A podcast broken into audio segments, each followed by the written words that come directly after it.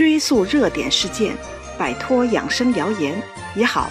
这里是彤彤中医养生妙招。秋天到了，也正是各种果蔬丰收的季节。这个时候吃点什么最应季呢？很简单，根茎类的食物。立秋之后，中医讲究就要少吃瓜了，特别是西瓜、黄瓜，因为它们含水量高，性质也是寒凉的。而秋天天气渐冷，阳气渐弱，多吃寒凉的会伤身。但是秋天土豆、胡萝卜、红薯、山药以及藕上市了，正是吃它们的季节。而这些都是根茎类的蔬菜，它们封藏了整个植物全身最浓缩的营养。中医讲春生夏长，秋收冬藏，到了秋天，阳气开始回收。回收到哪儿去了？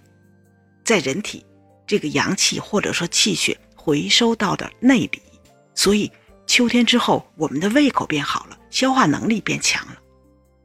而植物这个能量就回收到根茎中了，所以秋天叶子会脱落，但是根茎一直还活着。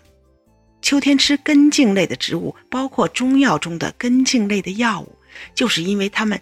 始终扎根于土壤，一年四季都最大程度的吸收着养分，是整个植物中营养最浓的、能量最高的。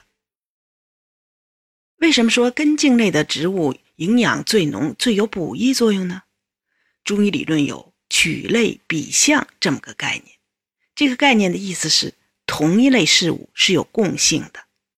治病养生的时候，就要借助这种共性来治病、来养生。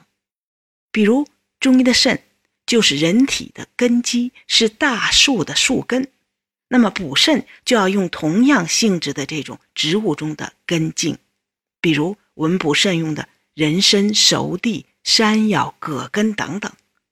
而且秋天吃这些药的药效会更好，比如山药，在秋冬它的营养价值是。最高的，因为整个植物的能量都在这个季节被封存了。我在这里特别想提的就是山药。山药虽然和土豆是一样摆在超市里售卖的这种谷薯类的食材，但却是经典中医补药的常用药。最代表的也是大家熟悉的补肾的经典方六味地黄丸。六味药中的一味就是山药。六味地黄丸的组方是熟地、山萸肉、山药、丹皮、茯苓、泽泻。这整个六个药分三补三泻，熟地、山萸肉、山药就是补药，就此达成补和泻的阴阳平衡。那山药可是和熟地、山萸肉这两个补肾重剂并肩的呢，可见山药的功效了。除了这个著名的六味地黄丸。还有一个名方叫鼠玉丸，这是医圣张仲景开给虚劳患者的名方。这个方子被后世医家誉为补虚劳之祖方。这个鼠玉就是山药，而且在这个方子里面，山药是君药，山药的用量是这里面当归啊、桂枝啊、地黄、人参、阿胶等等补气养血药的三倍。所以这个方子才会用山药，也就是鼠玉来命名。还有一个中成药，索性就叫五比山药丸，治疗的就是脾肾两虚这种吃的少又很瘦、腰膝酸软、耳鸣眼花的这种，就是因为营养状态不好或者身体的慢性病折磨很久了，一种虚衰虚弱的状态。这个方子最早见于《千金药方》。它是在六味地黄丸的基础上减少了泽泻这味泻药，而强化了补肾的山药，所以才叫五比山药丸。能在诸多中医补肾的这种经典方中担任重任，山药的补肾功力可见一斑了。而在食物的分类中，山药算是谷薯类的杂粮，因为它不像精米白面那样是经过。食物加工的属于一种原食物，这样就除了保持了它原有的药效，还保存了山药自然的纤维素，所以山药的热量并不高，只有米饭的一半。从这个意义上说，如果你把米粥、米饭用山药糊或者用山药代替，或者在你的粥里加山药，既能减少精米白面的摄入，减少由此导致的高血糖，还能收获山药的补肾功效。也就是因为这个原因，山药是药食同源的食物中出镜率最高的，因为它相当于厨房里的六味地黄丸。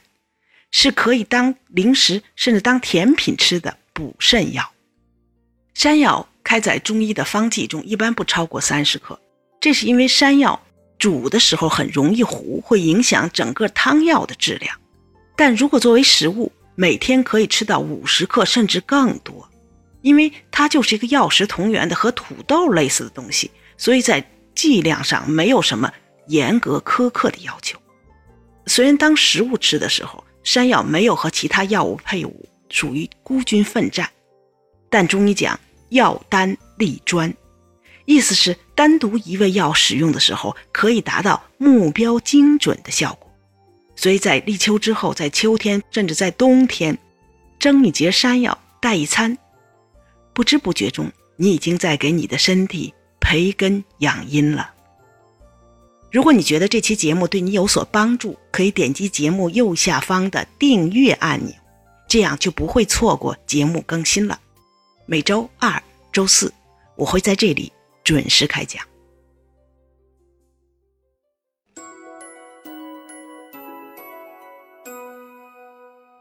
本节目由健康新同学、博吉新媒联合出品，喜马拉雅独家播放。